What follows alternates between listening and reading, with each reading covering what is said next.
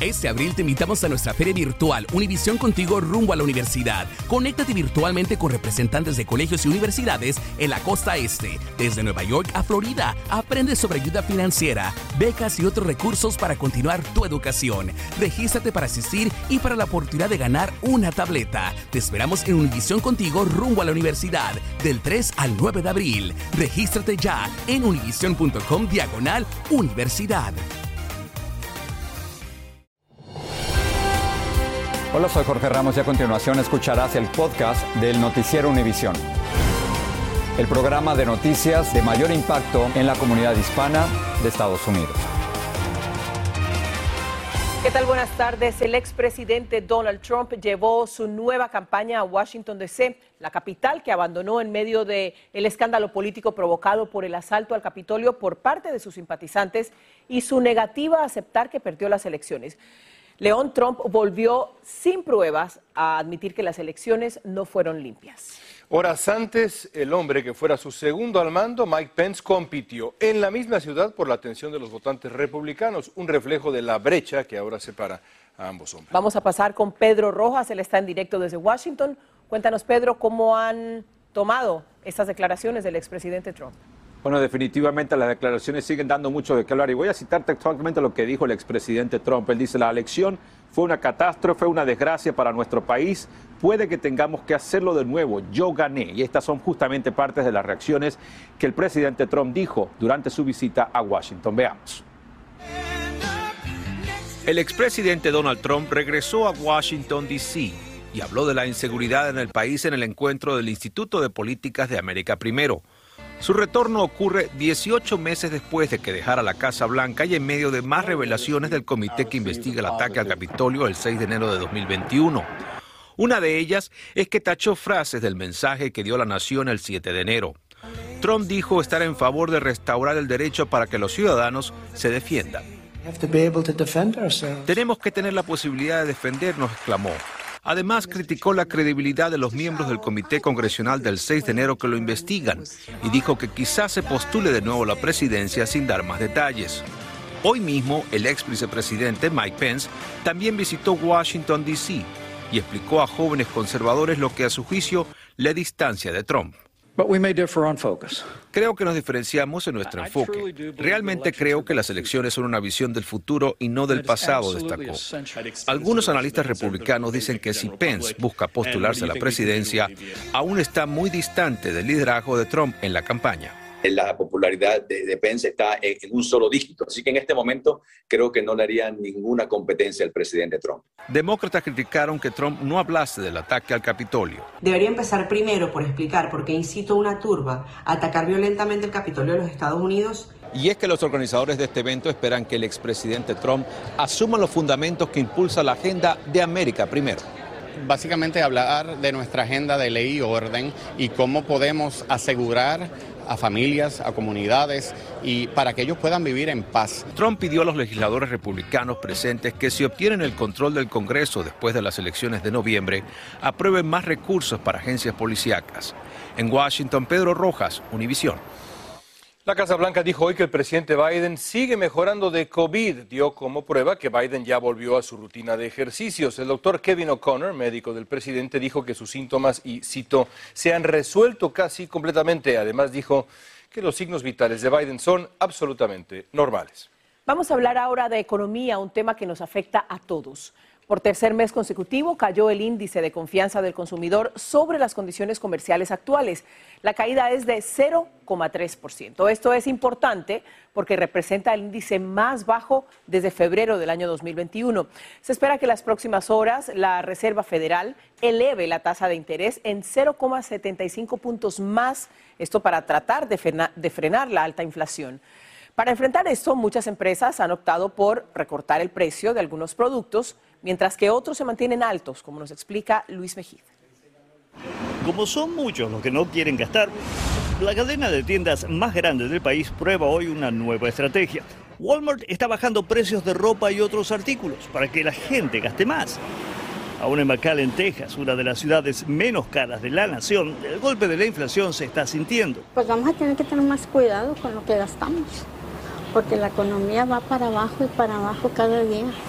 No solo Walmart, las ganancias y las acciones de la mayoría de las cadenas de tiendas están cayendo en el país, aunque no todos los estadounidenses han dejado de consumir. La crisis no ha terminado, esta es una noticia en desarrollo y hay que tener mucha precaución y no entusiasmarse eh, porque todavía vamos a tener varios meses, creo yo, eh, muy complicados en materia económica en los Estados Unidos. En una economía difícil, miles se ven forzados a suplementar su ingreso con donaciones de comida.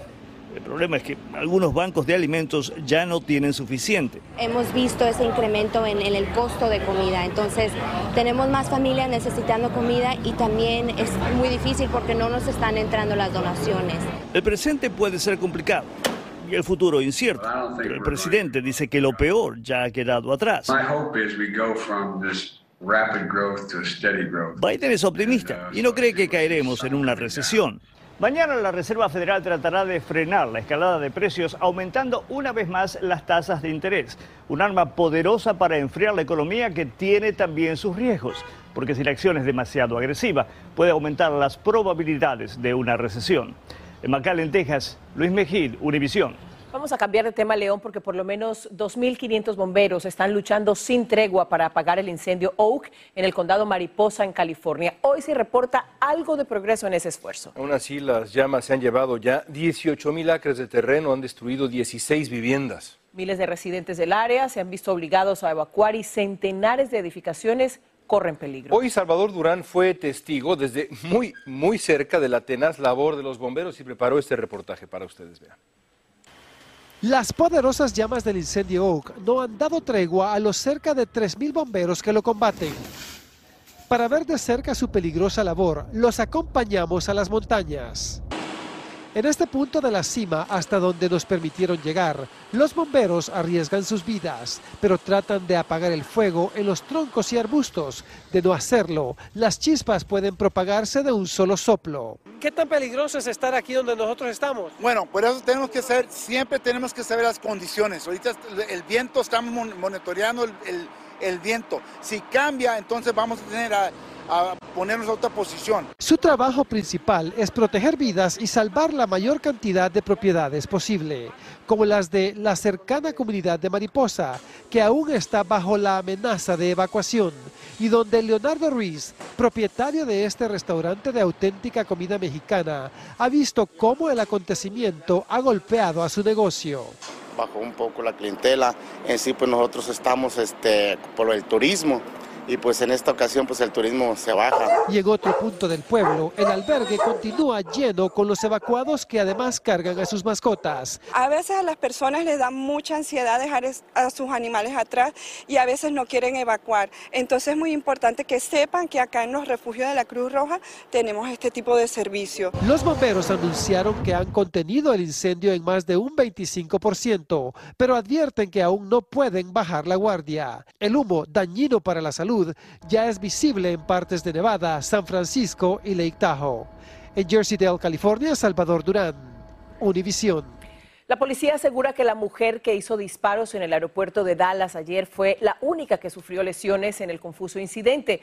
Los investigadores dijeron en un principio que, habían, que ella había disparado al techo, pero hoy la acusan de algo mucho más serio, como nos informa Galo Arellano. Es el momento mismo en el que Portia Odufugua, de 36 años de edad, ingresaba ayer en el aeropuerto Lowfield de Dallas, Texas. Enseguida se dirigió al baño del área donde se venden los boletos. Minutos después, salió con las manos en los bolsillos de una sudadera con capucha.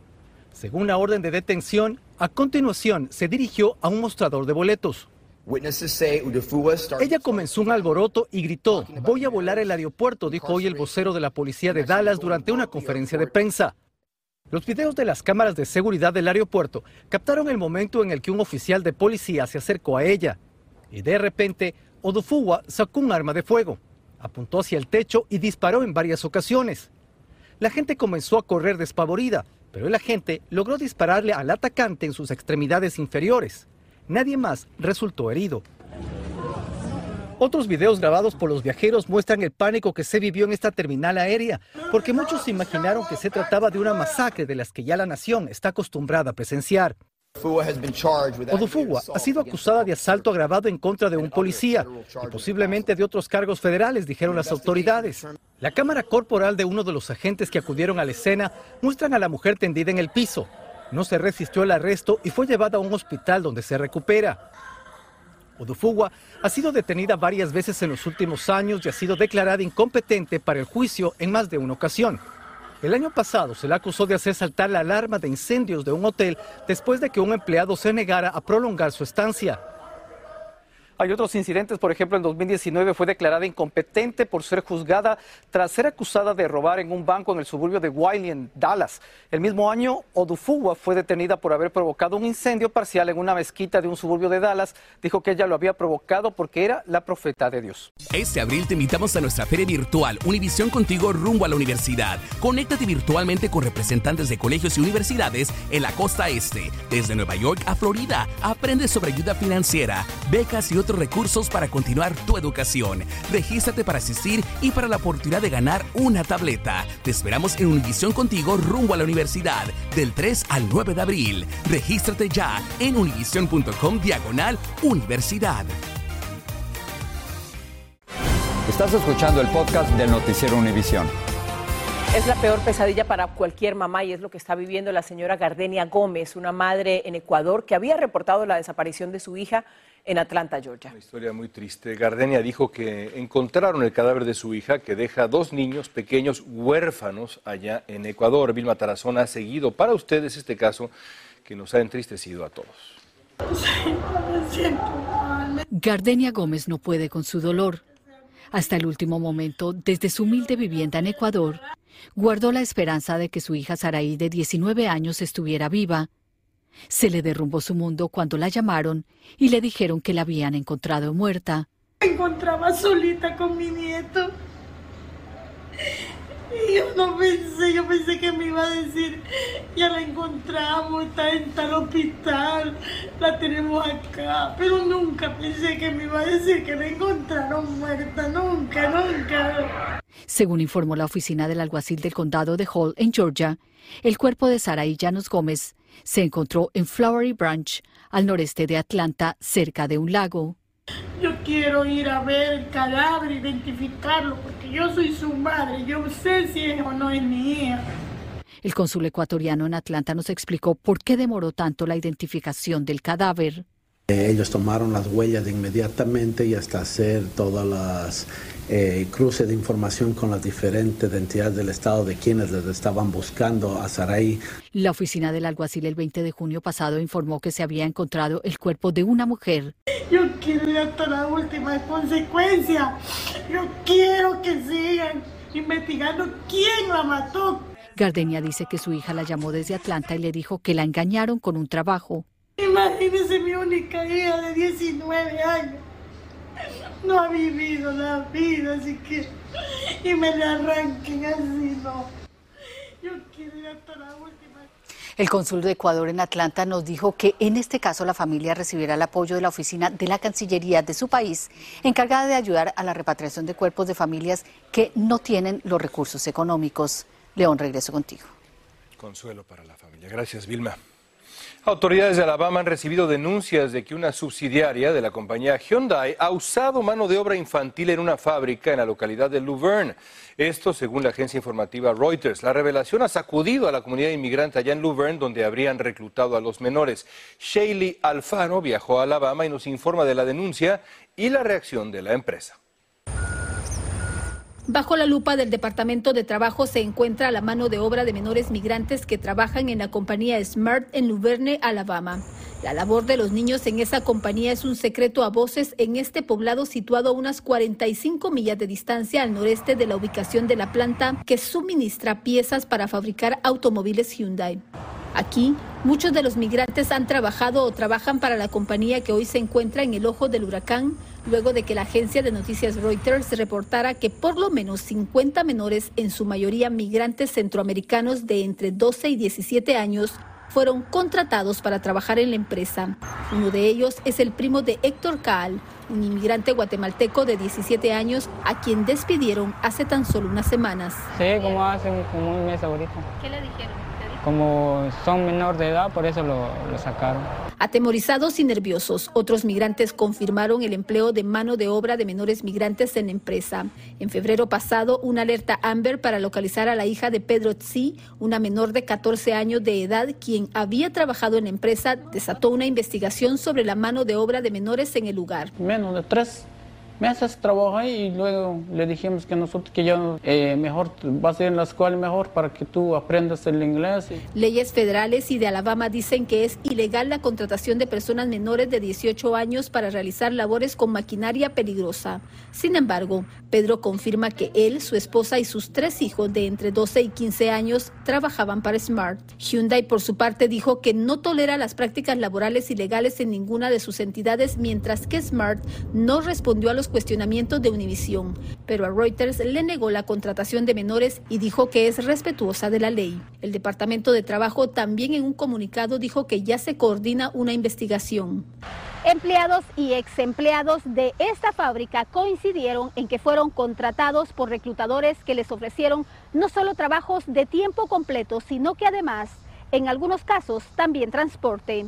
Desde Luverne, Alabama, Sheila Alfaro, Univisión. En Wisconsin, un bebé de solo ocho meses murió cuando un camión se estrelló contra su casa. El camión era conducido por un hombre de 63 años sobre la autopista 141 cuando el vehículo se salió de la carretera por razones desconocidas y se estrelló contra esa casa. El conductor sufrió heridas leves. Mientras tanto, una grúa móvil se desplomó sobre un edificio en construcción en Dorchester, Massachusetts. No hubo lesionados. La grúa levantaba vigas de madera hacia el segundo piso del edificio cuando su brazo de 70 pies de largo se vino al suelo. Los bomberos de Boston dicen que afortunadamente había pocos obreros trabajando en el lugar. En Oklahoma, una conductora de autobús manejaba sobre su ruta cuando de repente un venado se estrelló contra su parabrisas y aterrizó dentro del autobús.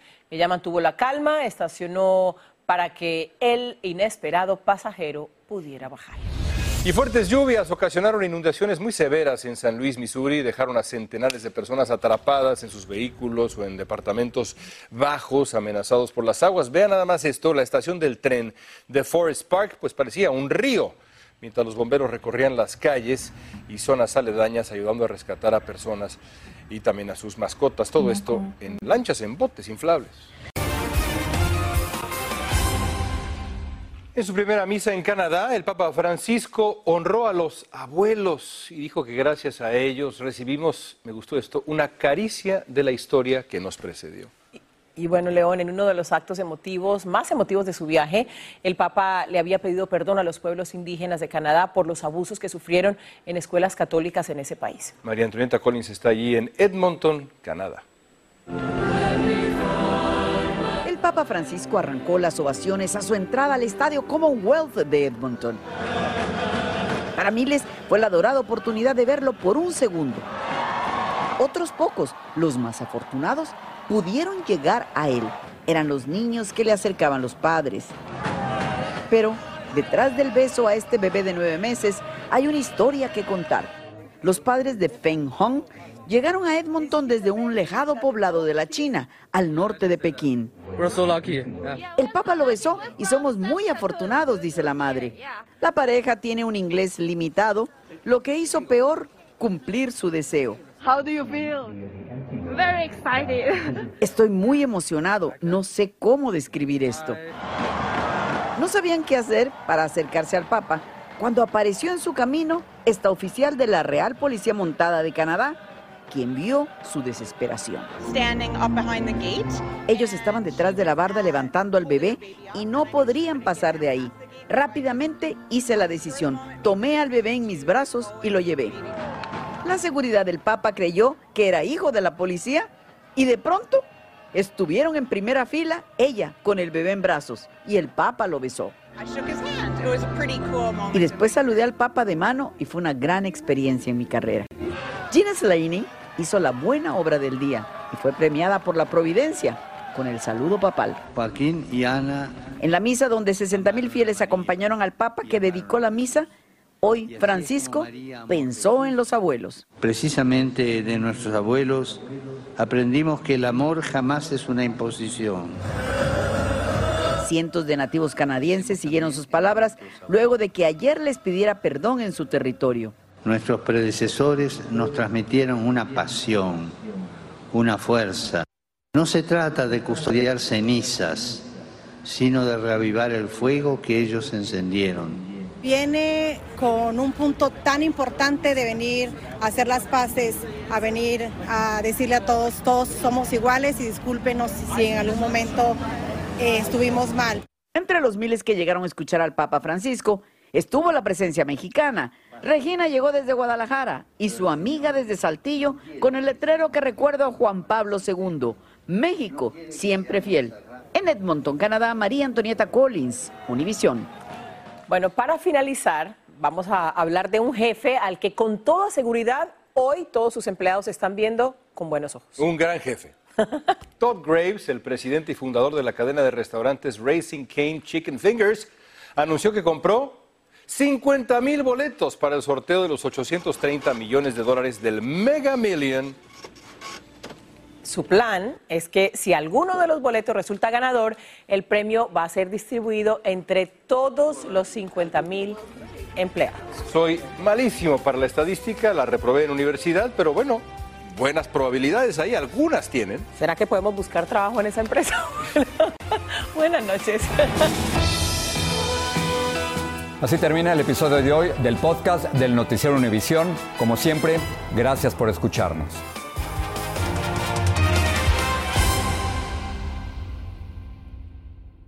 Este abril te invitamos a nuestra feria virtual Univisión Contigo rumbo a la universidad. Conéctate virtualmente con representantes de colegios y universidades en la costa este, desde Nueva York a Florida. Aprende sobre ayuda financiera, becas y otros recursos para continuar tu educación. Regístrate para asistir y para la oportunidad de ganar una tableta. Te esperamos en Univisión Contigo rumbo a la universidad del 3 al 9 de abril. Regístrate ya en univision.com diagonal universidad.